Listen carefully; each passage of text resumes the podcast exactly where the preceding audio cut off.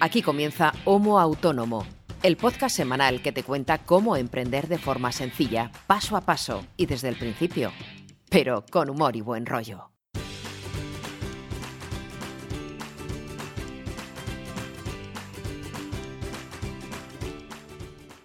Hola, ¿qué tal? Muy buenas a todos y bienvenidos a este episodio número 63 ya de Homo Autónomo, el podcast de autónomos que hacemos dos autónomos para todos los autónomos de nuestro país. Y bueno, si alguno de fuera de nuestro país también nos quiere escuchar, pues perfecto, bienvenido a nuestro podcast.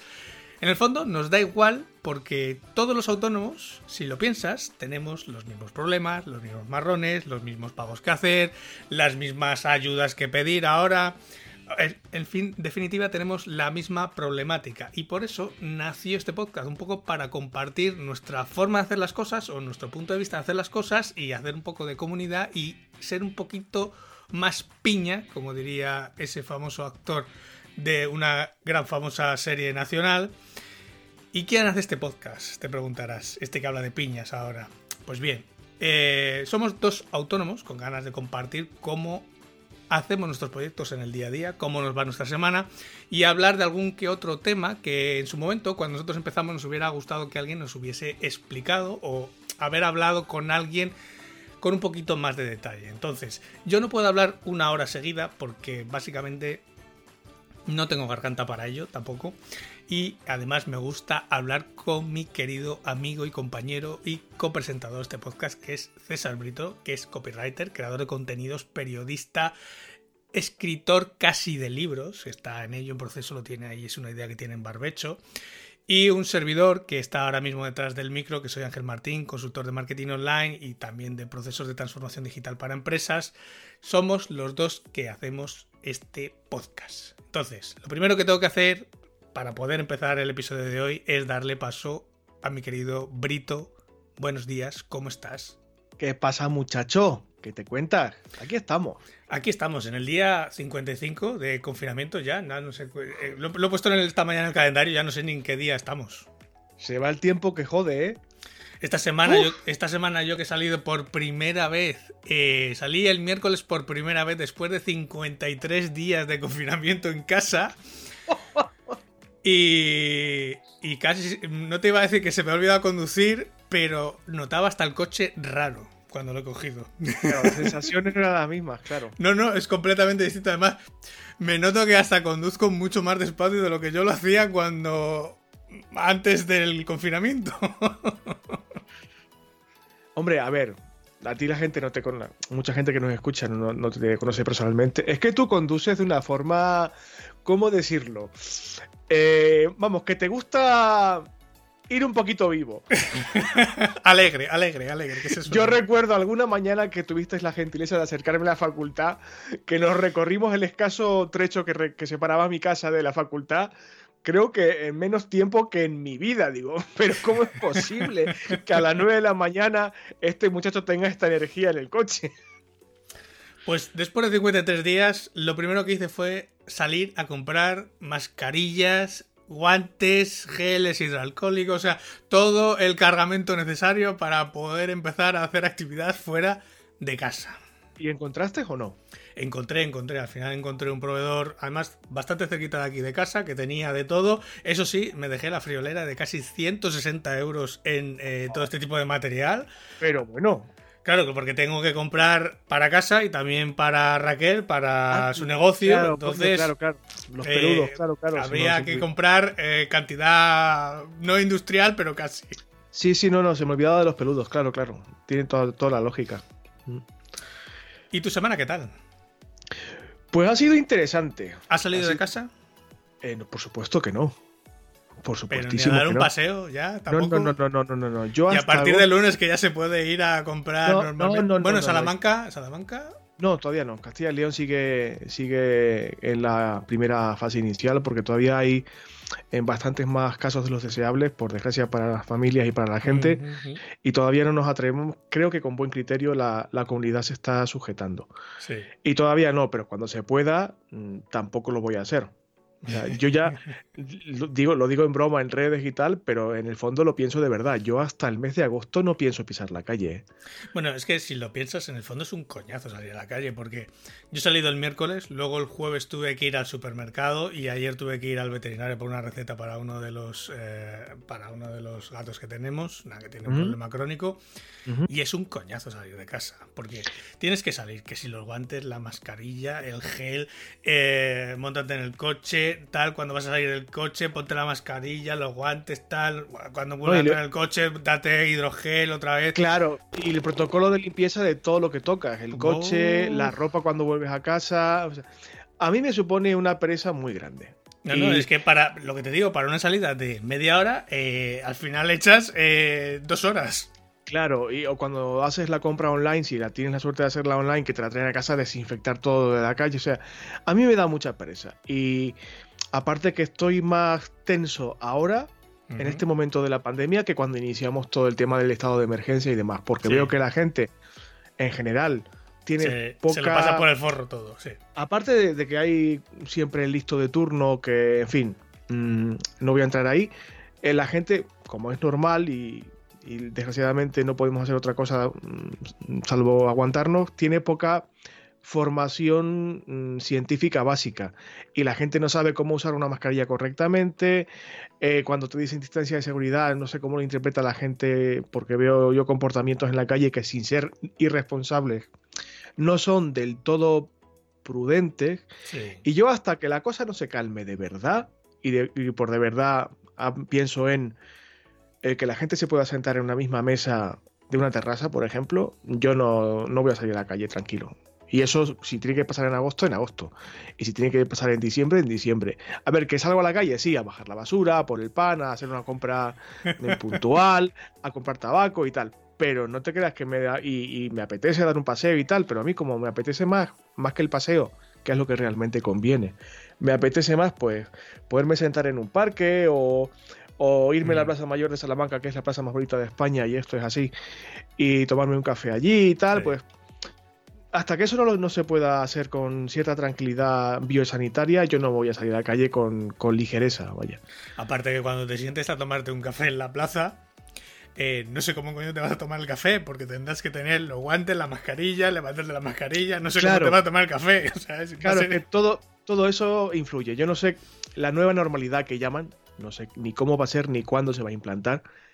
Pero yo hasta que no esté la cosa normal, no, no voy a levantar el, la barrera mental de mm. precaución. Y el resto de la semana pues ha sido, bueno, interesante porque mm, sigo trabajando bastante con estos proyectos de cierta envergadura de los que ya te hablo casi cada semana como un cansino. Ya voy viendo poco a poco la luz al final del túnel, ya se va acercando la fecha de entrega, pero también he estado avanzando un poquito a costa de darle mucha caña al tema del trabajo y demás. Mm, he experimentado por primera vez lo complicadísimo que es gestionar el trabajo de otra persona, he tenido que pedir ayuda a, un compañero y es muy complicado, es muy complicado eh, porque el compañero, claro, aterriza en un proyecto que ya está en marcha y que en este caso él no conoce ni al cliente, ni el tipo de contenido que se está creando, ni el tono que se está buscando. A mayores esta persona, aunque es un creador de contenido excelente y un escritor mucho mejor que yo, eh, pues no estaba habituado al tipo de estructura de creación de contenido que exige Internet, a cómo se estructuran los párrafos, los textos, cómo se implementan las palabras clave y todo este tipo de cosas. Era algo totalmente nuevo para él y ha sido un impacto, como es lógico, y me ha tocado pues mucha labor de revisión, de edición después de, esa creación de contenido. Eso me ha sumado pues bastante tiempo. Me ha requerido reestructurarme a mí mentalmente para decir, vale, igual estoy pidiendo demasiado a esta persona que es recién llegada, igual tengo que derivar un trabajo un poquito menos exigente, entre comillas, hasta que pille el toque y yo dedicarme al, al tema más hard. Y eso ha supuesto un cambio para mí porque tienes, te ves en la posición de, a ver, necesito entregar el trabajo porque me he comprometido, ahora cuento con otra persona, no solamente como yo trabajo, sino como trabajo yo y otra persona, y decidir, tomar ese tipo de decisiones, entre comillas, muchas comillas, estratégicas, es nuevo para mí, es muy enriquecedor porque está muy bien, pero es nuevo y ha sido, pues, bueno, interesante. Y ahí vamos. eh, trabajando un poquito. He salido por la tele hablando de este podcast, por cierto. Te he visto, te he visto a través de Facebook, pero te he visto. Sí, bueno. Estabas ahí que parecías Gabilondo en la habitación con los libros detrás. Me alababan mucho el set, que parecía un set profesional, me decía Paco. Se vaya puesta en ese labrito, digna de las estrellas de la radio antigua y tal, porque tengo aquí el micrófono con el brazo articulado y parece como que soy alguien, cosa que no es verdad. Solo te había faltado bajar un poco la luz y echarte un cigarro y hubieras parecido ya Quintero. Lo pensé, lo pensé. tengo aquí, el, un flexo que he comprado hace relativamente poco, que es de LEDs y tiene temperatura regulable y color de temperatura regulable también. Y bueno, pues pongo aquí un color un blanco cálido y lo bajo al mínimo. Y soy quintero total. Pero claro, lo de fumar dentro de casa está prohibido. Yo jamás fumo dentro de casa. Y nada, aparte de salir por la tele y vender este podcast, porque hablé básicamente de podcasting y, y metí la cuñita de este podcast y demás. Muy bien os dejaré un poco, si queréis, el enlace del programa. Sí, además dura poquito, dura, no llega a media hora. O sea que, claro, está por debajo de media hora. También salgo con nuestra amiga y compañera Elena Martín, que es amiga de este podcast también. Estuvimos un rato ahí hablando de podcasting, metí la cuñita del podcast nuestro, hablé de, un par de cositas y bueno, si queréis os lo dejo allí. Y bueno, pues aparte de trabajar y de, y de salir por la tele, pues poco, poco más. Pues yo, salvo lo que te digo, las salidas que he empezado a hacer ya fuera de lo que es mi casa. Y, bueno, que también lo estoy dedicando todos estos días y estas semanas, como ya he comentado en algunos días, el ir migrando proyectos, el ir cambiando proyectos, pues estoy aprovechando para rehacer todas las webs, eh, tanto mías como las de los proyectos de Raquel. Esta semana la ha tocado a mi web, que quizás ha sido la, la he dejado para la última porque era la más compleja y he ido cada día paso a paso. El primer día la migré del servidor que estaba antiguo ya al nuevo. Cuando vi que estaba todo ok, eh, pues dije, hasta aquí, o sea, no hago más porque ya sabes que cada, cada cosa que tocas, hay veces que tocas bien, pero hay veces que puedes tocar mal y se puede ir todo al traste. Entonces, cada paso lo he ido haciendo poco a poco, cada día. Y lo que he ido haciendo ha sido reconfigurar toda la programación que tenía la he simplificado, la he unificado todo en la misma tecnología para que no haya tanta dispersión de, pues eso, de productos, de servicios. Eh, unos eh, entraban por un, por un sistema distinto del otro, entonces lo he simplificado todo en el mismo. Creo que ahora está todo mucho más claro, más sencillo, también para mí y mucho más controlable, ¿no? Que al final, pues eso, cuando tienes muchas cosas eh, es más difícil, más difícil de controlar. Ahora la tengo delante, que hacía tiempo que no la visitaba. A ver cuándo cambias la foto, macho. Sí, tengo que cambiar esa, foto. De hecho, como ves, es un pequeño restyling, muy sencillito, casi hay muy poca diferencia con respecto a la anterior, pero creo que ahora está más simplificada todavía o más minimalista con respecto a la versión anterior. Entonces, Yo es que no, recuerdo la... Eh, no tengo en mente, sí sé más o menos el tono general, pero no recuerdo yo bien cómo lo mm. tenías tú configurado antes. Bueno, pequeños, pequeños pasitos, pequeños eh, avances que como digo siempre eh, hay que ir dando y aprovechar sobre todo estos días que quizá hay menos actividad y la cuarentena, lo que hablábamos al principio de, de la cuarentena en aquellos episodios, pues aprovechar todas estas semanas para ir mejorando los proyectos porque de hecho en las últimas semanas, quizá con el confinamiento, con, eh, pues bueno, sobre todo que la gente está más tiempo en casa, que la gente está más tiempo buscando en internet, que está más tiempo mm, haciendo cosas para sus proyectos, eh, he subido de tráfico, estoy ya cerca de las mil visitas diarias.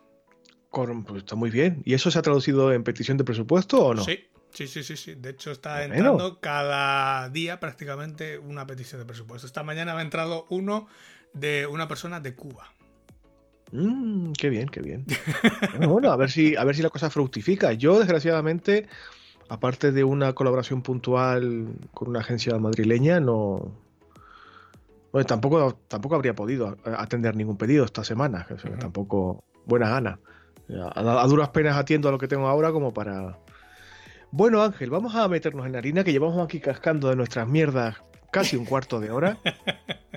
y la gente va a pensar, pero vamos a ver, yo me pongo a escuchar el podcast porque veo el título y me interesa el tema y esta gente se pone aquí a hablar de su vida, o sea, ¿de qué va esta mierda? Bueno, ya sabéis que es un poco...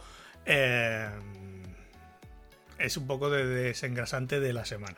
claro, tener, en cuenta que Ángel y yo eh, somos muy amigos, pero hablamos muy poco durante la semana porque estamos cada uno en nuestras movidas. Y nuestro punto de contacto normalmente es, el, este. el, rato que grabamos el podcast y a lo mejor un minuto antes o dos antes de grabar. ¿Qué tal? Bien, bien, ¿se oye bien? ¿Se oye bien? Sí, fin, pero vamos, que nuestra interacción semanal es esta. y menos mal. Y menos mal, que casi, casi te cuento intimidades antes de grabar sobre mi aparición en televisión y demás. Que yo, en fin, ya, ya, ya contaré un día por qué dejé de consumir alcohol. y por, y por qué tomé conciencia de lo que es la, entre muchísimas comillas, eh, relevancia mediática a nivel local. Claro, claro. Es que además Salamanca es una ciudad muy pequeña, todo el mundo se conoce. Buf, no sabes hasta qué punto. Bueno, venga, vamos al tema de la semana que se nos va la hora y ya hay que hacer cosas. Cuéntame, hermoso, que he visto aquí la escaleta y sé de qué vamos a hablar y la gente que ha leído el título del capítulo también. Pero digo, creo que sé por dónde va el amigo Ángel, pero no sé si entiendo bien cómo ha estructurado el capítulo de esta semana. Bien, vamos a seguir hablando de precios. Ya hemos hecho dos episodios anteriores hablando un poco de la estrategia de precios, niveles de precios, etcétera, y hoy vamos a ver un poco esa psicología de los precios, un poco esos podríamos decir trucos que tampoco son trucos, porque al final, mm, cuando escuchéis todo el episodio, veréis que son cosas bastante de sentido común. O sea, y es algo que vemos en el día a día, en el supermercado, en cualquier tienda online. O sea, al final son pequeñas técnicas, pequeños trucos que podemos aplicar a nuestro propio proyecto si no lo estamos aplicando. Entonces, y que van muy relacionados a cómo vemos nosotros psicológicamente los precios o cómo nos afecta en nuestra cabeza cuando vemos un precio, ¿no? Eh, es un poco tener un poco esas pautas básicas, ¿vale? El otro día hablábamos de los niveles de precios y yo ya lo cité, creo, si no recuerdo mal, eh, una técnica que es el bueno, el feo y el malo. Cuando hablábamos de niveles de precios, yo ya decía que debíamos establecer entre 3 y 5 niveles de precios distintos, lo ideal es 3, máximo 5, porque a partir de 5 nuestra cabeza ya no es capaz de procesar tanta opción a la vez, sobre todo cuando las características de esas opciones son muy extensas. Te pongo un caso, por ejemplo, cuando tú vas a contratar un hosting, que es lo típico, tienes distintos planes de precios, en cada plan de precios o en cada precio hay distintas características, ¿no? Hay como una comparativa ahí de características, este tiene no sé qué, este, otro tiene no sé cuántos, este llega hasta aquí, el otro llega un poco más allá. Claro, si son tres opciones, más o menos nuestra cabeza lo ve de forma más o menos clara. Si ya pasamos de esas tres opciones, o incluso si ya pasamos de cinco opciones, nuestra cabeza no procesa nada. Claro, nos perdemos, nos perdemos. Aunque queramos retener, no. Entonces, lo ideal es tener esas tres opciones. Y en esas tres opciones está esta técnica del bueno, el feo y el malo, que es dar a elegir a nuestros usuarios, a nuestros clientes, entre varias posibilidades, concretamente entre tres posibilidades, que serían el bueno, que sería ese precio o ese producto o esa característica de nuestro producto o ese pack de nuestro producto que nosotros queremos vender, ¿vale? Pero que si estuviera solo, únicamente ese precio, no se vendería tanto o no tendría tanto éxito. ¿Por qué? Porque el cliente o el usuario no tiene con qué compararlo. Es esto o nada. O sea, o es este precio o es no comprarlo. Mientras que al ponerlo en comparación con otros dos precios más, que serían el feo y el malo, nuestro precio bueno, digamos, prepondera o resalta sobre los otros dos. ¿El malo cuál es? Pues es simplemente el precio que está ahí para que no lo elijan. Es lo que hablábamos en el episodio pasado del precio de anzuelo, que normalmente suele ser con un precio mucho más elevado. Sí que es cierto que puede tener características mucho mejores, mucho más avanzadas, mucho mayores, pero que realmente la gente luego no lo acaba escogiendo porque realmente su precio es mucho más elevado. Y luego tendríamos por último el feo, que sería ese esa opción, pues la más barata, con los mínimos imprescindibles, lo que sería la opción low cost, que a nosotros, a ver, si la vendemos, pues vale, la vendemos, no pasa nada, pero mm, para el usuario tampoco es demasiado atractivo. Eso te iba a preguntar, eso te iba a preguntar. Cuando nosotros pues, establecemos un, digamos, una estrategia de precios paquetizados y disponemos de ese, el, el feo o el peor, porque por lo que sea no nos interesa mm, dentro de la estrategia de precios, si a pesar de eso un cliente te pide ese paquete, que es el más, el más barato, el más simple, el más tal, y que entiendo que a ti a lo mejor te motiva un poquito menos tener que dedicar tiempo a ese tipo de, mm, de producto, a esa venta, digamos, en la franja del feo, Sí. ¿qué haces? ¿Te deshaces del cliente? No. ¿Acometes el trabajo igualmente, aunque sea reañadientes, o cómo te lo montas? No, o sea, lo normal es acometer el trabajo, el producto o el servicio que tienes en ese precio sin ningún problema. Lo que pasa que, a ver, aquí hay que jugar mucho con esa paquetización de características o de opciones de cada uno de los precios y hacer el feo, pues relativamente feo, al bueno, pues que parezca muy bueno y al malo que parezca muy malo, ¿vale? Eh, a ver, a mí sí me ocurre eh, un símil, disculpad que va, va a sonar un poquito sexista, pero no va por ahí. ¿eh? Eh, es como, vale, la fea o el feo, pero resultón. El que no es ni guapo ni feo, pero caramba, tiene un puntito y el pibón, pibón ya que si me dice que sí, vamos. Mira, es mucho, es mucho más sencillo. Cuando tú te vas a comprar, por ejemplo, un teléfono, por ejemplo, un iPhone, ellos siempre tienen distintos niveles de precios. Y en realidad las características suelen ser eh, muy similares. Por ejemplo, cuando tú te vas a comprar el nuevo iPhone, por ejemplo, el que han sacado estas semanas, el ese, pues parte de un precio base que normalmente tiene unas características X y normalmente la diferencia pues siempre suele ser en el espacio de almacenamiento, etcétera, ¿no? Pues imagínate que parte de 64 gigas y vale, pues no sé, eh, 400 euros. Pero luego tienes el de 128 gigas que vale eh, 500 euros. Pero tienes el de 256 gigas, que sería el doble, que vale ya 600 euros. ¿Vale? Aquí el feo sería el más barato. Que vale, que si lo vendemos no pasa nada. El bueno para nosotros sería el intermedio. ¿Vale? Que tiene un precio majo, tiene unas características majas y que al final pues normalmente va a ser el que nosotros vamos a querer vender. Y el malo, pues normalmente que es ese que tiene un precio más desorbitado simplemente porque tiene una característica mucho más mayor, que es, vale, sí, tiene muchos más gigas de espacio, pero también su precio conforme a la- al precio más barato son 200 euros mucho más. O sea, son 200 euros más. Al final la gente no se va a decantar tanto por esa opción, sino que va a ver que la anterior, que es la buena, la que nosotros queremos vender, es la que más le suele interesar o la que más Asumible. asumible. Eso es. Suele ver al feo como, vale, este es, pues quizás sea demasiado barato, se me va a quedar corto. El más caro, pues quizás sea demasiado caro para lo que me da. La opción del medio, que es la de la buena para nosotros, es la que más me interesa a mí como cliente. Seguramente este ejemplo está mucho mejor que el que he puesto yo, por el que pido disculpas, por cierto, ha sido un poquito fuera de lugar. En fin, no todos tenemos el mismo buen día toda la semana. No, es aplicarlo a precios, siempre. Mm, Esta estrategia yo la aplico muchas veces en productos, en servicios. Por ejemplo, yo tengo servicios de mantenimiento que yo tengo un precio feo, ¿vale? Que es el más barato, pues que por ejemplo son 10 euros. Tengo un precio que para mí es el bueno, que son 50 euros, porque incluye lo de, lo de 10 euros más, por ejemplo, dos horas de dedicación. Y luego tengo el malo, que sería eh, el pack que veíamos antes, solamente que con más horas de trabajo, pero que su precio se dispara mucho más, ¿no? Al tener más horas de dedicación mía, pues su precio sube más. ¿Para qué están estos tres precios? Pues vale, hay mucha gente que me coge el feo, lógicamente, que quiere el pack básico y se acabó, ¿vale? Para mí no hay ningún problema, porque es un servicio que yo tengo bastante automatizado. Para mí, ¿cuál es lo bueno? ¿Cuál es el bueno? El intermedio, ¿vale? El que tiene una parte que está automatizada y tiene unas pocas horas de dedicación mía, que no son muchas, pero que me deja mucho más margen. Pero hay otra opción que sería la fea, que es la que tiene más horas de dedicación, que a mí tampoco me interesa realmente porque le tengo que dedicar más horas y que para el cliente normalmente suele ser la opción eh, que dirá, vale, sí, tiene más horas, pero ostras, esta escuece más porque es más pasta. Entonces lo que hace es que veas la opción intermedia mucho mejor eh, que para mí me interesa más vender, ¿vale? Porque tampoco me dedica tantas horas y me deja un margen correcto. ¿Ok?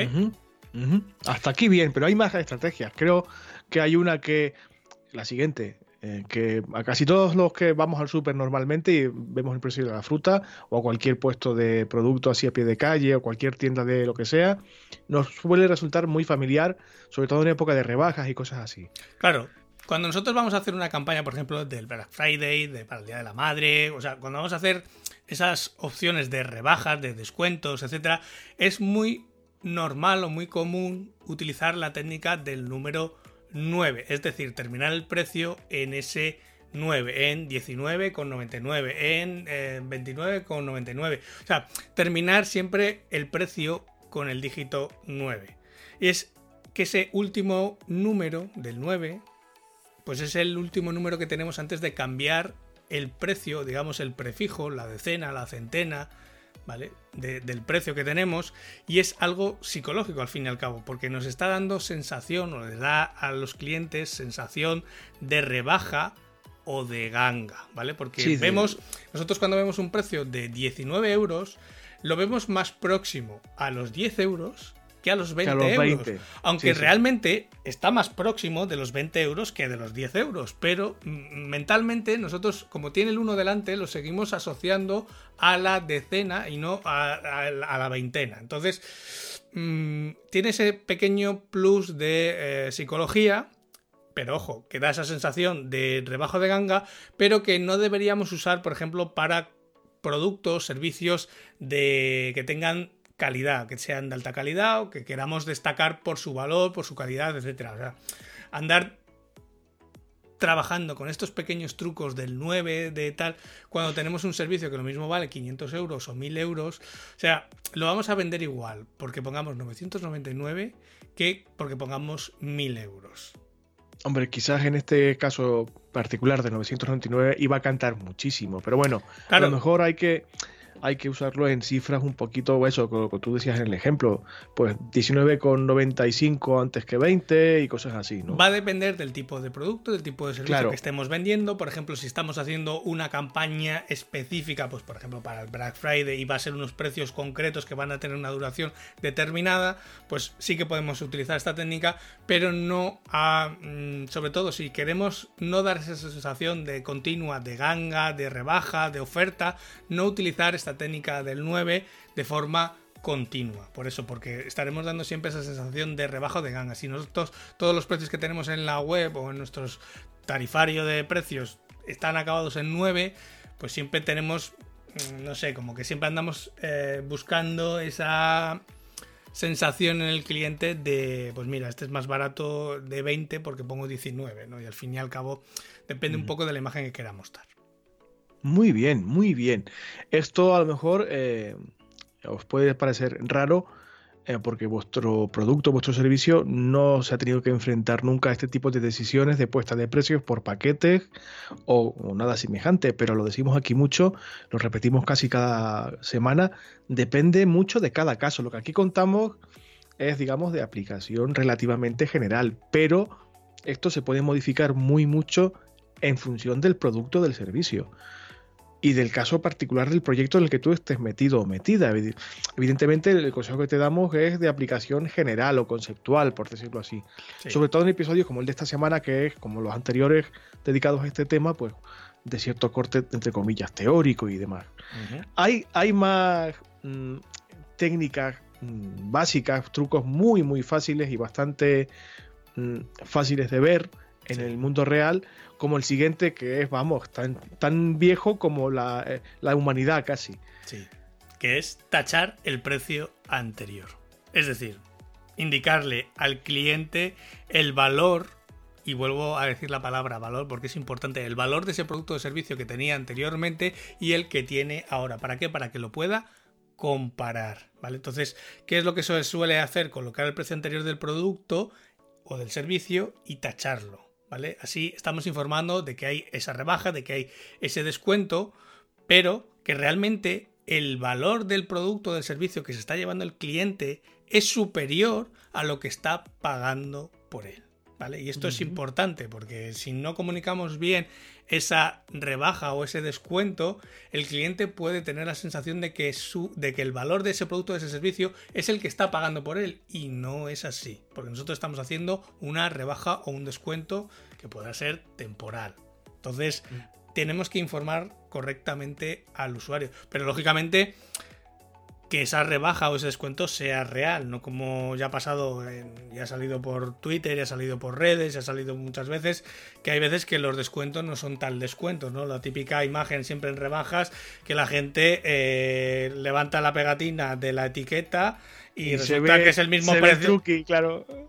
O sea, no engañar, ¿vale? Si realmente estamos haciendo esa rebaja o ese descuento, que sea real. Entonces esta técnica sí que funciona. Ojo, como te comentaba antes también fuera de, la grabación, no aplicarlo tampoco a todo el catálogo de productos que tengamos, porque entonces volvemos a, lo de antes, perdemos un poco la fuerza de ese descuento, ¿no? Si nosotros tenemos de todo nuestro stock de productos, nuestros servicios, ciertos productos rebajados o con descuento y utilizamos esta técnica del precio tachado, van a destacar sobre el resto de nuestro catálogo que no tiene ese descuento.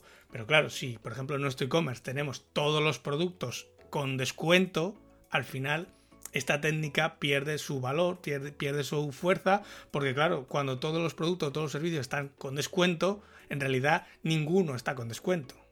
Claro, hay que, si nos decidimos por esta estrategia, por este truqui, que insisto, es más viejo que el hilo negro, pero si queremos aplicarlo por, el motivo que sea, por una campaña de promoción, por una serie de estrategias puntuales y demás, hay que elegir muy bien qué producto se rebaja o se tacha en este caso.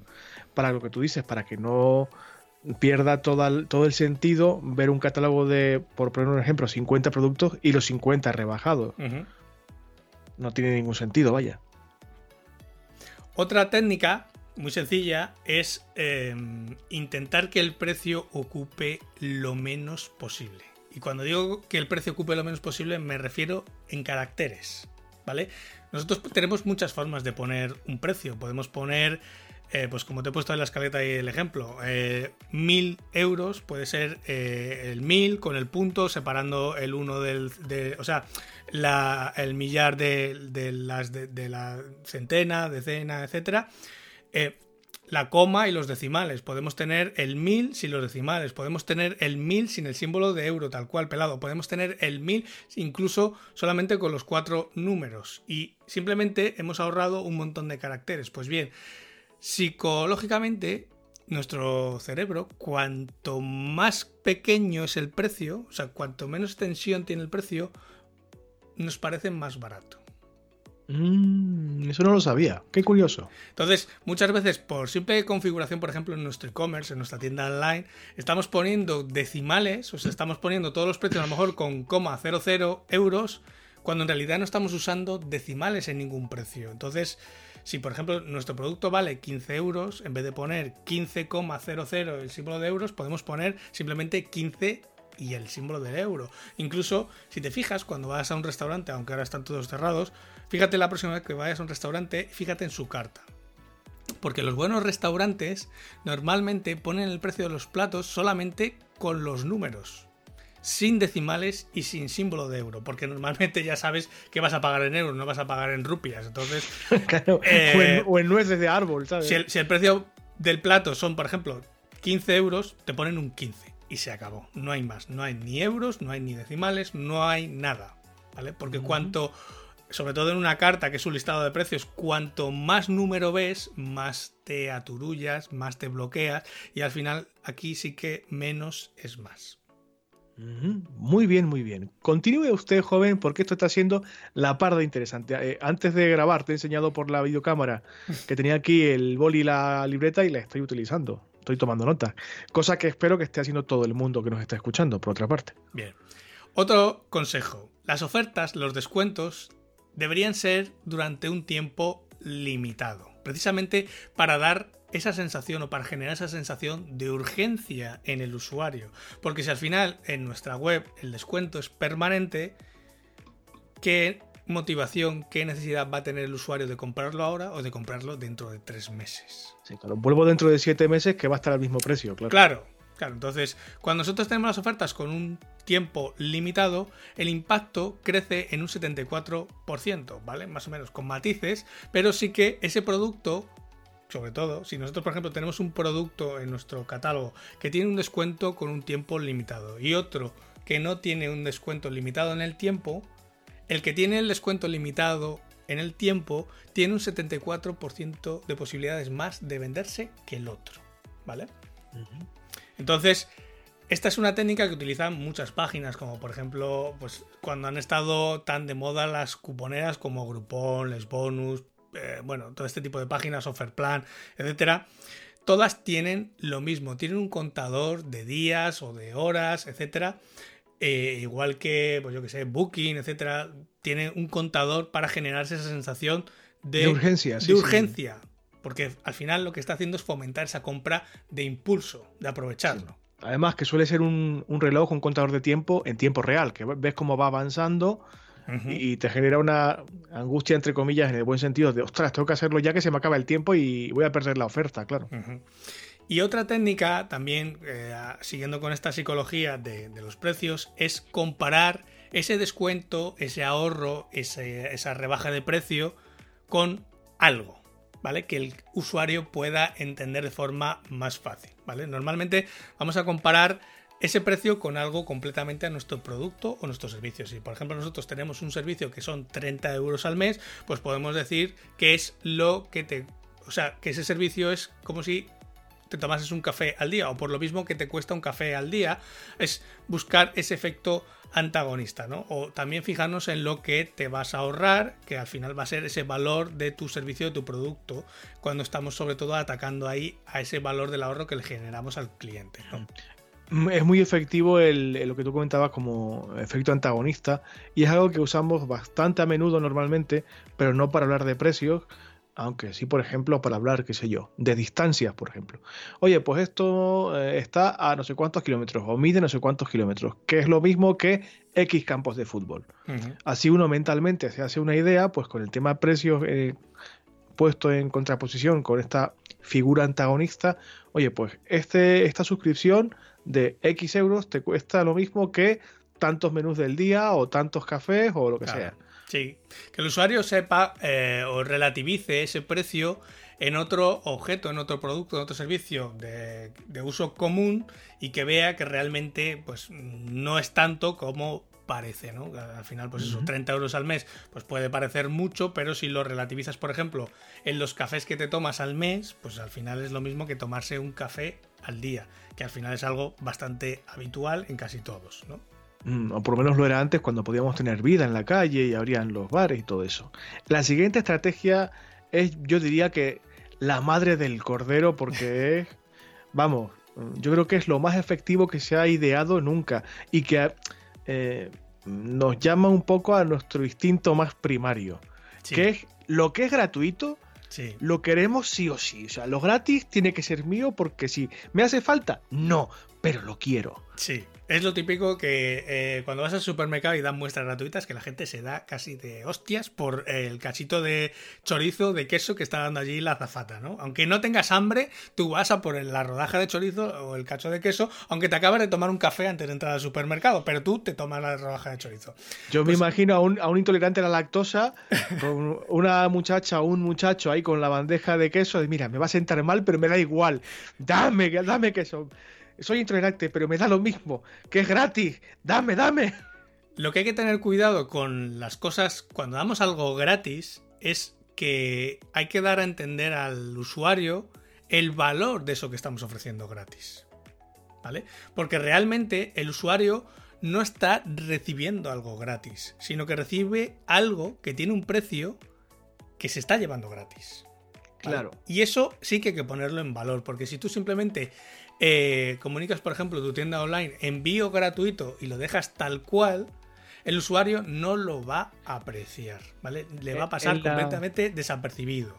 Y en la escaleta has puesto un par de ejemplos gráficos muy, muy buenos que pondré en las capturas de imagen del programa porque es muy evidente cómo se puede, de forma gráfica en la web o donde sea, poner en valor lo que cuesta eso que te estás llevando gratis. De hecho, es algo que normalmente eh, se suele hacer, por ejemplo, en los e-commerce, ¿vale? Tú puedes, el ejemplo que te estaba poniendo antes, si tú ofreces envío gratuito y lo comunicas como tal, el usuario no lo va a percibir, sí, lo va a percibir como gratuito, pero no va a percibir el valor que tiene ese envío gratuito. Mientras que, por ejemplo, Amazon lo estuvo haciendo durante muchos años, eh, ya hace bastantes años, lo que hacía era, te ponía, cuando tú ibas a cerrar el carrito, te ponía el precio de tus productos, el precio de lo que costaba el envío y luego te hacía un descuento del 100% de ese envío para que el envío te saliese gratis, pero en tu carrito aparecía el valor de ese envío que podría ser 4, 5 o 10 euros, lo que fuese, ¿no? Pero aparecía tanto lo que te costaba como el descuento que te hacía. ¿Para qué? Para que el usuario tenga esa percepción del valor de ese envío que se está llevando gratis, que tiene un valor, ojo, de 5 o de 10 euros, pero que se lo está llevando gratis. Porque es que, ojo, gratis es cero. No es ni un céntimo, ni dos céntimos, ni, ni unos pocos céntimos. Porque cuando nosotros eh, hacemos este experimento, si cualquiera lo puede hacer en su web, en el momento que uno cambia ese valor de cero por unos pocos céntimos, va a notar cómo la conversión cambia completamente. O sea, el gratis es cero absoluto. En el momento que tú sumes unos pocos céntimos, aunque sea 4 o 5 céntimos, simplemente por ejemplo por el envío, eh, esa opción ya no va a ser tan escogida como si fuera gratis completamente. ¿Vale? no, va, a tener, no va a tener nunca el mismo resultado. Y lo que sí que sabemos es que muchas veces uno y uno no siempre suman dos. ¿Vale? Porque, y te lo ponía en este ejemplo. Eh, tú puedes tener, por ejemplo, a la hora de configurar tu carrito, o tu tienda online o tu forma de vender de distintas configuraciones, ¿no? Tú puedes, por ejemplo, vender tu producto y el envío gratis. Tú puedes dividir, por ejemplo, el precio de ese envío entre el producto y el envío, ¿vale? Por ejemplo, lo que te había puesto la escaleta. Tú tienes un producto que vale 5 euros y el envío es gratis. O puedes tener un producto que vale 2,50 y el envío vale 2,50. O puedes tener un producto gratuito y el envío cuesta 5 euros. Entre esas tres opciones, ¿tú cuál crees que va a ser la más escogida por los usuarios? Pues me imagino que la que te ofrece el producto gratuito, aunque te esté cobrando el mismo precio del producto en el envío. Pues sí, así es. Y, y sé que parece algo completamente absurdo, pero nos comportamos así. Nosotros podemos tener un producto de 5 euros con el envío gratuito que va a funcionar mucho peor que si nosotros tenemos un producto gratuito al que le cobramos 5 euros de envío. ¿Por qué? Porque vemos a lo mismo del principio de este epígrafe de este tema que estamos hablando ahora del poder de lo gratis. Que es que cuando nosotros vemos algo gratis, lo queremos y lo queremos muchas veces cueste lo que cueste, ¿no? O sea, prefiero me están dando este producto gratis, pero aunque tenga que pagar 5 euros porque me lo manden, yo pago los 5 euros para que me lo manden. Pero eso sí, cuando veo un producto de 5 euros que tiene envío gratuito, no me genera la misma sensación de chollo, de ganga, de estarme aprovechando, en este caso, de, eh, la tienda o del, proveedor que me está dando este producto, este servicio. Me imagino que es porque el, no lo sé, ¿eh? porque yo ni soy especialista en marketing, ni soy psicólogo, ni nada de esto, ¿no? Pero me imagino que es que el peso mental eh, que implica el pagar cuando es con el gasto gratuito de transporte, eh, no se nos quita de encima de sí, sí, estamos pagando 5 euros por el producto. Cuando ese producto es gratis y el peso mental de hacer el desembolso es en el proceso de que me lo traigan a mi casa, nos da igual. Mm, nos da un poco más igual porque lo que estamos es pagando para que lo que llego esperando un día o dos días o una semana que me han dicho en la web que es gratis, lo quiero tener ya y no me importa pagar ese dinero por tenerlo ya. Está en una diferencia sobre todo de percepción del valor, por ejemplo, entre el, valor del producto y el valor del envío. ¿Vale? En el primer caso que decía antes, el producto 5 euros y el envío gratuito, aquí el envío gratuito le estamos dando un valor mucho más inferior a lo que es el del producto. Cosa que cuando nosotros tenemos el producto gratuito con un envío de 5 euros, la percepción que tiene el usuario, que tiene el cliente es de, coño, me estoy llevando un producto que vale 5 euros gratis. ¿Vale? Para nosotros el valor de ese producto es mucho mayor al valor del envío y por eso esa técnica funciona mucho mejor. Bueno, creo que ha quedado bastante claro. Si queréis, mmm, podéis hacer, se me ocurre ¿eh? que la gente que nos esté escuchando puede hacer pruebas con sus productos. A ver, probad a ver.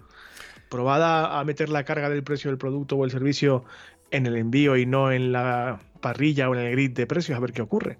Sobre todo, eh, lo vamos a ver ahora, al hacer eh, descuentos y este tipo de estrategias, hay mm, lo, normal es ir probando, ¿vale? es ir es ir eh, probando en nuestros productos, en nuestro hacer no ensayo error, pero sí que podemos hacer test A-B muchas veces, podemos experimentar qué es lo que funciona mejor, qué es lo que funciona peor, pero sobre todo hay que poner, siempre lo recalco, poner en valor lo que se está llevando gratis el usuario, o sea, poner en valor el precio que se está ahorrando el cliente de ese producto, de ese servicio, porque si no lo comunicamos bien, el cliente o el usuario no lo va a ver de esa forma y al final mmm, va a perder efectividad. ¿Ok? Muy bien. Y ahora viene aquí otra de las madres del cordero, porque es lo que desde tiempo inmemorial han usado todos los comerciantes del mundo, que es el descuento. Sí.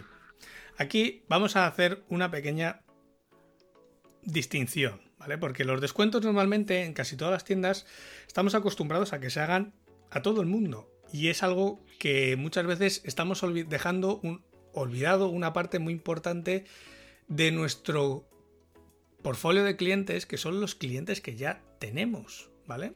Nos obcecamos o nos centramos sobre todo en hacer descuentos para ganar clientes nuevos, pero al que ya tenemos en el redil nos olvidamos de él. Como ya nos está pagando, no le hacemos ningún tipo de gracia y al final eh, es mucho más sencillo, y lo he dicho ya en más de una ocasión, mantener un cliente que ya tienes que conseguir un cliente nuevo. Hombre, no, hay, no hay comparación, claro.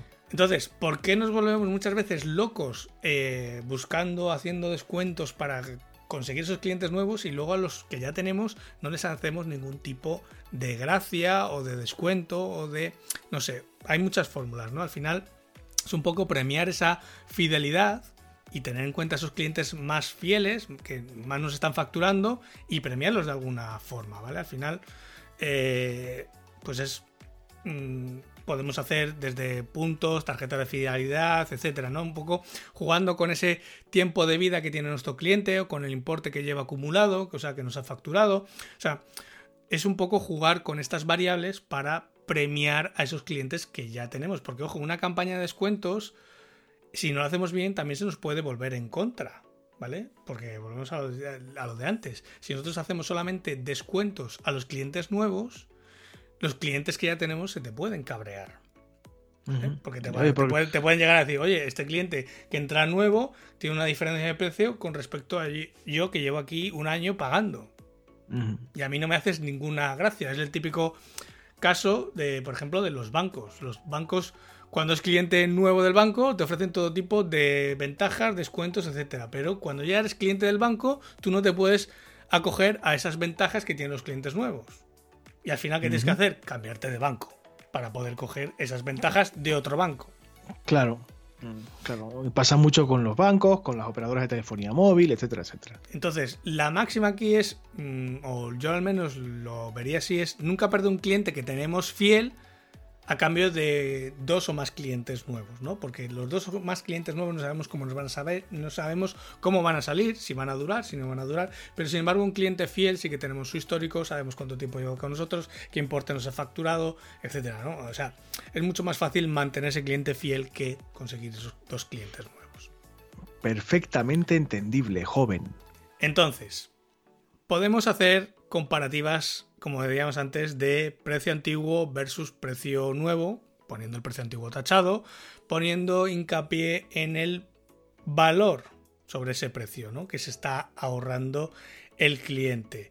También podemos hacer tácticas para generar esa urgencia, ¿vale? Lo que veíamos antes, ese precio de oferta limitado en el tiempo. ¿Vale? Para dar la sensación de urgencia de no perder la oportunidad. Recordad que estamos hablando de descuentos.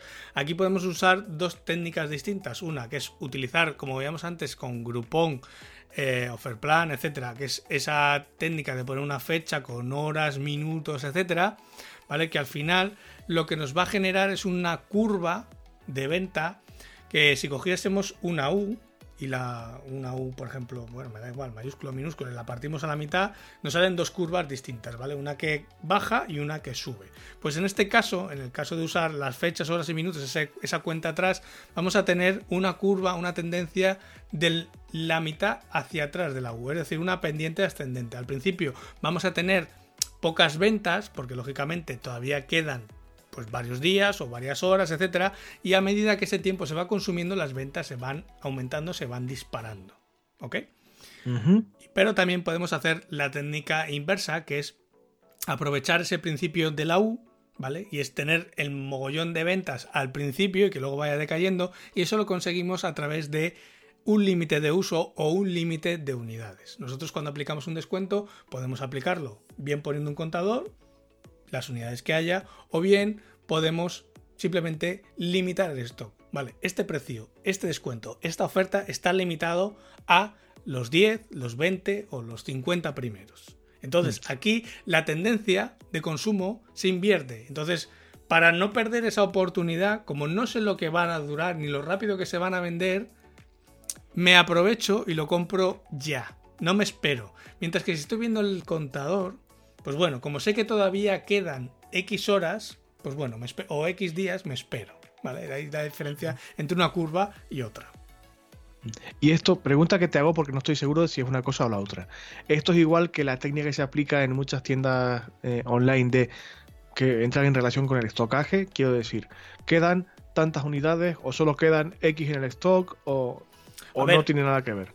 Normalmente en una tienda online tú puedes tener, tú puedes marcar el número de unidades que te quedan. Tú imagínate que tú vendes un producto, pero no tienes marcado con ningún descuento ni con ninguna oferta. O sea, es su precio normal. Simplemente estás marcando el número de unidades pues bueno, porque quieres dar ese dato. Normalmente ese dato lo puedes poner visible de forma continua, es decir, aunque tengas 10.000 unidades, puedes estar mostrando que tienes 10.000 unidades o solamente mostrarlo cuando quedan pocas unidades. Es decir, cuando tú le marcas, pues mira, el umbral de pocas unidades para este producto es de 100, porque es un producto que tiene mucha rotación, entonces cuando quedan ya menos de 100, salta ese aviso en la parte frontal, en la ficha del producto, y se muestra, ¿no? Ojo, que quedan pocas unidades, un poco para aprovechar este efecto que veíamos antes. Pero ojo, estamos hablando de un producto que no está en oferta o que no tiene descuento. Cuando nosotros hacemos esa oferta, ese descuento, lo ideal es acompañarlo de una de estas dos técnicas que llamamos antes. O bien ponerle un contador de tiempo, o bien por marcarles unas unidades límite. Ojo que esta oferta está limitada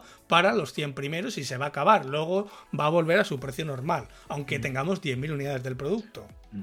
¿Y qué pasa, qué pasa Ángel, cuando, porque a mí me, ocurre, a mí me genera cierta inquietud hablar físicamente o, expresar mm, de forma explícita el descuento que quiero hacer o que pretendo hacer? Porque a lo mejor es equivocado por mi parte, pero asocio que descuento es igual a o urgencia por motivos inconfesables o descuento es igual a mala calidad. Y hay veces que es necesario hablar de descuentos porque está bien hacerlo. Pero ¿cómo, ¿cómo hablar de descuentos sin usar la palabra descuento? A ver, esto, sobre todo tú que eres periodista y creador de contenido, ya sabes el poder de los sinónimos. ¿Vale? La palabra descuento eh, pues quizás esté muy gastada ya, ¿no? Se usa para todo. Hay descuentos casi todos los días, hay campañas, cada vez hay más campañas de promoción, Black Friday, Cyber Monday, no sé qué, el Día de la Madre, San Valentín, o sea, estamos todo el rato en ciclos de ofertas y de descuentos. Al final es un poco, pierde esa fuerza al haber tanto descuento por todos sitios, la palabra propiamente descuento pierde esa fuerza. Entonces, pues, tenemos otras opciones que podemos usar y que seguramente habrá muchas más, pero te pongo algunos ejemplos como pueden ser. Cuando nosotros tenemos productos que nos fabrica un, lógicamente un fabricante y nosotros somos un intermediario, nosotros podemos usar la expresión directo de fábrica. Eso al usuario le da a entender que, ojo, que es un descuento pero no estamos hablando directamente de descuento, sino que le estamos dando el precio directo de fábrica. Es decir, el usuario en su subconsciente está pensando, ah, coño, es directo de fábrica, me estoy ahorrando el intermediario, me estoy ahorrando parte de transporte, me estoy ahorrando muchas cosas, por lo tanto, tengo una rebaja en el precio. Pues esto funciona un 35% mejor que la propia palabra de descuento. O sea que está estudiado que es un 35% mejor. Sí. Mm. también podemos usar la palabra outlet en vez de descuentos, podemos hacer outlet de productos, outlet de lo que sea, ¿no? Mm, simplemente podemos abrir en nuestra sección, o sea, en nuestra web o en nuestra tienda online, una pequeña sección de outlet en vez de, de descuentos o de productos en oferta, y el usuario lo ve de otra forma distinta. Ah, son productos en outlet, no productos en oferta, que en realidad es lo mismo, pero funciona un 41% mejor. O podemos usar otra fórmula como es la de directo de fábrica que es sin intermediarios. Mm, esta, esa, claro, funciona muy bien esta, claro, claro, claro. Y también funciona un 54% mejor. Y la que mejor funciona de todos es en liquidación o productos en liquidación. Que también se usa en muchas eh, campañas, por ejemplo, de muchos sectores. Es muy típico, por ejemplo, en el sector de los muebles, ver anuncios de liquidación de stock. ¿No? Por reforma, liquidación por nueva exposición. En realidad lo que están haciendo es poner todo el catálogo en oferta o en descuento porque quieren quitarse ese stock que tienen ahí porque van a meter material nuevo y no saben cómo quitárselo y por eso usan la palabra liquidación. Pues este caso funciona un 62% mejor que la palabra descuento. Muy bien, muy bien. Bueno, estamos aquí dando una cantidad de tips brutales. Yo confío en que la gente eh, sepa adaptar todo esto a su propio caso particular eh, ya lo diré luego en, el apartado de feedback, pero si tenéis alguna pregunta respecto a este tema o a cualquier otro de los que tratamos en el podcast, no dudéis en escribirnos, que haremos lo posible por contestar. Pero yo confío en que todo esto, dentro de que cada uno o cada una lo pueda aplicar en su proyecto, en su tienda, en su lo que sea, le pueda servir de ayuda. Hay un par de consideraciones finales mm, antes de cerrar el programa que estaría muy bien utilizar porque son muy, muy útiles que son el pre-lanzamiento. ¿Qué, es esto del pre-lanzamiento? Lo normal es utilizar, eh, bueno, una fórmula que podemos utilizar para usar estos descuentos es cuando estamos lanzando nuestro proyecto. Ya lo hemos comentado en algún otro episodio, porque es algo que a mí también me gusta hacer de forma particular, ¿no?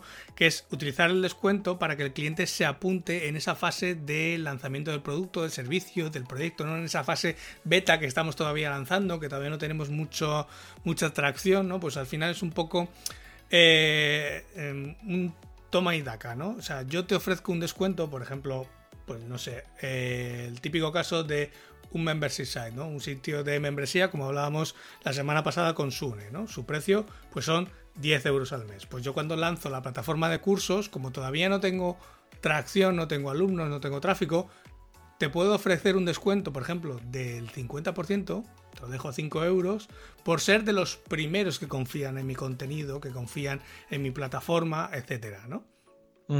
Y luego, pues muchas veces lo que se suele hacer es mantener ese descuento a esa gente que ha confiado al principio tuyo. Lógicamente este descuento tiene que ser limitado, como hemos visto antes, bien en días, bien por unidades, bien por número de personas, pues solamente los 100 primeros o solamente durante los primeros 15 días, ¿vale? Tiene que ser limitado en el tiempo y que sea una forma de que sirva de anzuelo, de cebo, para que la gente se apunte en esta fase de prelanzamiento. Aquí podemos tirar, por ejemplo, de los contactos que se han ido apuntando a la newsletter, de conocidos, etcétera, para que aprovechen ese descuento y tú tengas ese remanente inicial que te permita arrancar el proyecto. ¿Vale? Muy bien, y aparte que es demostrar un poquito de confianza en quien ha confiado en ti cuando estabas arrancando. Claro, por eso lo ideal es eh, eh, dejar este descuento permanente para esa persona que ha confiado, o esas personas que han confiado en ti. Si yo he apostado por tu contenido y me he apuntado al plan de 5 euros, aunque apenas había vídeos o contenidos, cuando él vuelve el precio normal de los 10 euros, pues ese cliente que ha pagado o que ha conseguido el descuento sigue manteniendo el descuento hasta que se dé de baja, ¿vale? Sería mm. una, una técnica. Muy bien, muy bien. Y la última, y con esto ya terminamos, es aprovechar el poder de ese descuento, del mejor descuento que hay, que es el del 100%. Es decir, aprovechar otra vez lo que veíamos antes de ese poder de lo gratis. Que no hay nada que pueda batir eso. No, eso es imbatible. Claro. Imbatible. Pero igual que veíamos antes que tenemos que poner en valor el precio de eso que estábamos dando gratis, aquí lo que vamos a hacer, en vez de dar un descuento del 100% que queda muy heavy, ¿vale? Da una sensación bastante rara, ¿no? Que tengas productos con un descuento del 100%. Podemos aprovechar lo que usan, por ejemplo, muchos supermercados, que es dar productos gratis. Es decir, pagas dos y te llevas tres. El mítico 3x2 o 2x1. ¿Vale? En el caso del 3x2, en realidad lo que estamos haciendo es un descuento del 33% en los tres productos. Pero el cliente lo que percibe es que se lleva uno gratis. Es decir, que está pagando por dos y uno tiene un descuento del 100%. Como ves, nosotros matemáticamente en nuestros precios lo que estamos haciendo, en ese pack de 3, estamos aplicando un descuento del 33% a las 3 unidades. Pero el cliente tiene una percepción completamente distinta, mucho más potente, que es que se está llevando dos productos y encima se lleva uno, o sea, paga por dos productos pero se lleva uno gratis, una tercera unidad gratis. Lógicamente funciona mucho mejor esa gratuidad de un producto que un descuento del 33% o sea que es algo que debemos pensar, no solamente poner descuentos por poner descuentos, sino que si podemos paquetizar de alguna forma estos productos ofreciendo estas reglas de 3x2, de 2x1, etcétera, eh, va a funcionar mucho mejor en nuestra tienda, en nuestro e-commerce, etcétera, que si simplemente ponemos un descuento del 33%. ¿Vale? Mismo caso, cuando hacemos un 2x1, lo que estamos haciendo es un descuento del 50%. Claro. Pero el cliente lo que tiene la percepción es que se está llevando uno gratis, que en uno tiene un descuento del 100%, cuando no es así, se está llevando dos productos que tienen un 50% de descuento. Correctísimo. Otro caso particular de esto sería cuando regalamos algo, es decir, cuando compramos un producto X y yo te regalo un producto Y. En realidad lo que estamos haciendo es un descuento. Pero ¿qué pasa? Que el cliente vuelve a tener la misma sensación de que se está llevando algo gratis. Y ya sabemos el poder de lo gratis. Entonces, aquí lo que tenemos que hacer es pensar de qué cantidad puede ser el descuento que nosotros podemos ofrecer, ¿vale? En nuestros productos, en nuestro catálogo, o por ejemplo para ese producto concreto, y buscar otro producto que tenga el mismo valor que ese descuento que nosotros vamos a aplicar en ese producto. Entonces, esto nos va a funcionar mucho mejor que si directamente aplicamos el descuento en sí mismo. Vale. Y para terminar. Para terminar, lo que veíamos antes de el envío gratuito, en realidad no es más que otro descuento. ¿Vale? Entonces, si gastas, por ejemplo, más de 60 euros, vas a tener el envío gratuito. Al final, lo que estamos haciendo es un descuento de un tanto por ciento sobre el ticket final del usuario. Pero lo que estamos haciendo es que el usuario gaste esos 60 euros que de la otra forma no los hubiera gastado en su ticket de compra. Entonces, si por ejemplo nosotros tenemos que el envío de gratuito es a partir de los 60 euros, en el hipotético caso de que a nosotros el envío nos cueste 6 euros, lo que estamos haciendo realmente es un descuento del 10%. Y este descuento, realmente el 10% no llama nada la atención. Está ahí camufladillo, está ahí escondidito, debajo del envío. O sea, si nosotros, si nosotros le aplicásemos un descuento del 10% a nuestros productos, funcionaría prácticamente lo mismo que no tener descuentos. Es decir, prácticamente pasaría desapercibido. Pero sin embargo, la potencia que tiene el tener ese envío gratuito a partir de los 60 euros funciona mucho más que tener ese descuento del 10% en todo el catálogo de productos. Porque ese envío gratuito sí que llama la atención porque estamos dando algo gratis.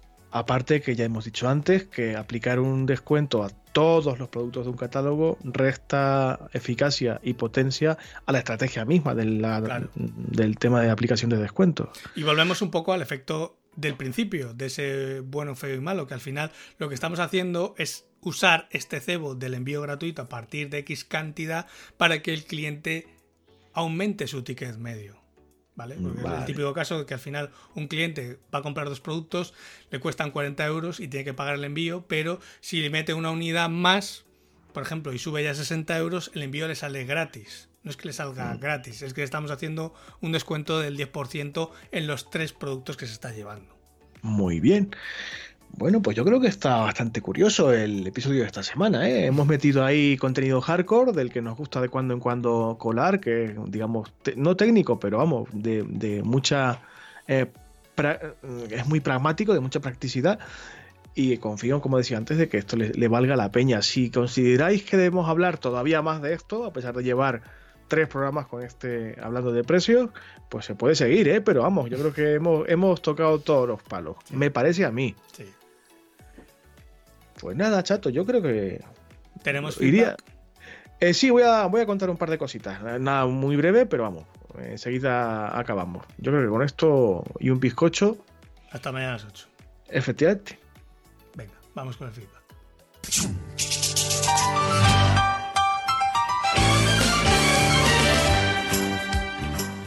Bueno, bueno, bueno. Resulta de que. que está, está, está, fatal dicho, pero me gusta mucho usarlo. Eh, me he encontrado el otro día con el robot que nos lleva a las redes sociales, que está últimamente un poquito más contestatario de lo normal. Pero bueno, está, está bien, porque es que me ha hecho descubrir a lo que yo he ya bautizado como nuestros primos hermanos del podcasting, que son Diego Nieto y Cristian Meroño, a quienes enviamos un saludo, bueno, yo envío un saludo desde aquí, que tienen en marcha un podcast que es muy, muy, muy parecido a Homo Autónomo, que se llama A Choque Locos, tal cual, se llama así, A Choque Locos, su web es achoquelocos.com y que es un podcast también semanal como el nuestro y que habla de temas muy parecidos a nosotros. Eh, habla de emprendimiento digital. Es un podcast que está muy divertido, llevan casi casi el mismo tiempo que nosotros, son bastante majetes y bueno, eh, me gustaba dar un, toque de atención de productos que se están haciendo en nuestra misma línea, igual no tan buenos como nosotros, pero muy dignos también. estoy, estoy totalmente de broma, ¿eh? Y nada, que lo escuchéis también a ellos, que, seguro que lo agradecerán. Enviamos un saludo y a ver cuando venís un día a hablar de vuestras movidas o vamos nosotros a hablar de las nuestras, que tampoco nos, importa. Pues con ese hacho en el título, como mínimo, tiene que ser de Badajoz. Como mínimo. Porque ese, porque ese hacho solo lo oigo cuando voy al Mendalejo. Claro, hacho que hice, estás loco, hacho, pero que hice, ¿ande va? Hacho, que dice. Nada, está muy bien, hacen un muy buen producto y, es también para quien le gusta el tema del emprendimiento y el desarrollo de proyectos más en la beta digital. Eh, les puede también interesar. Aquí hablamos de mucho de, emprendimiento digital, pero no siempre, y tocamos palos bastante más diversos. Ellos están más centrados en el tema digital. Nada, echarles un, un ojillo que seguro que lo van a agradecer. Un abrazo, Diego y Cristian. Cuando queráis, pasaros por aquí y charlamos un ratejo de nuestras movidas. Eso por una parte. Y por otra, recordaros, como ya vengo haciendo hace un par de semanas, que desde hace relativamente poco ya podéis enviaros vuestras consultas o comentarios en formato de audio. Eh, ¿A dónde? A nuestra dirección de correo de Homo Autónomo, cesar.homoautónomo.com o ángel.homoautónomo.com. Decir que los audios, si pueden ser un poquito breves para poderlos escuchar al completo, mucho mejor. No nos metáis aquí una parrafada de 5 minutos porque es odioso el asunto y sobre todo porque seguramente contaréis cosas interesantes, pero no podremos emitirla al completo. Y nada, que procurad que se escuche bien y que no haya ni ecos raros y que se os oiga bien lo que queráis contarnos o preguntarnos. Y haremos lo posible por emitirlo en la sección de feedback cuando corresponda o cuando tengamos un conjunto discutiblemente razonable de ellos. Yes. Y esto era todo lo que quería comentarte en el aspecto de feedback. Ya ves que es poquito, rápido, cortita y al pie. Pues nada, si ya no tenemos más feedback, yo ya no tengo nada más que contar porque ya de hecho ya la garganta creo que me está dando un toque. No, te has dado una buena brasa hoy, ¿eh? Así que creo que hasta aquí el programa de hoy. Simplemente daros las gracias a todos por acompañarnos en este episodio número 63 de Homo Autónomo en el que hemos hablado un poco de psicología de precios, un poco de esas técnicas, de esos pequeños trucos, de esos pequeños tips que podemos tener a la hora de establecer precios, de establecer los descuentos en nuestros productos, en nuestros servicios o en nuestro proyecto. Como siempre, muchas gracias por acompañarnos, por vuestras valoraciones de 5 estrellas en iTunes, por esos corazoncitos verdes en Spotify o por vuestros me gusta y comentarios en iBox. Porque si los dejáis, nos vais a ayudar a subir los rankings, a estar por encima de los de A Choque Locos y a tener más oyentes, ya que cada vez seamos más piña, lo que hablaba al principio, en nuestro país con nuestros autónomos. Eh, es que, claro, es, mucho, es mucho tiempo hablando. Claro, llega un punto que se te funde el fusible y que, y que ya no, y que ya no, y que no doy, me gripa el motor, y a estas horas además que está recién desayunado, y no, no se puede, no se puede, no se puede. ¿Qué está ocurriendo aquí? Por favor, ayuda a este muchacho. La respiración boca a boca o algo, lo que sea. Nada. Así que sin más, nos escuchamos el próximo sábado con un nuevo episodio de Homo Autónomo. Hasta entonces, Feliz semana. Adiós. Adiós a todos.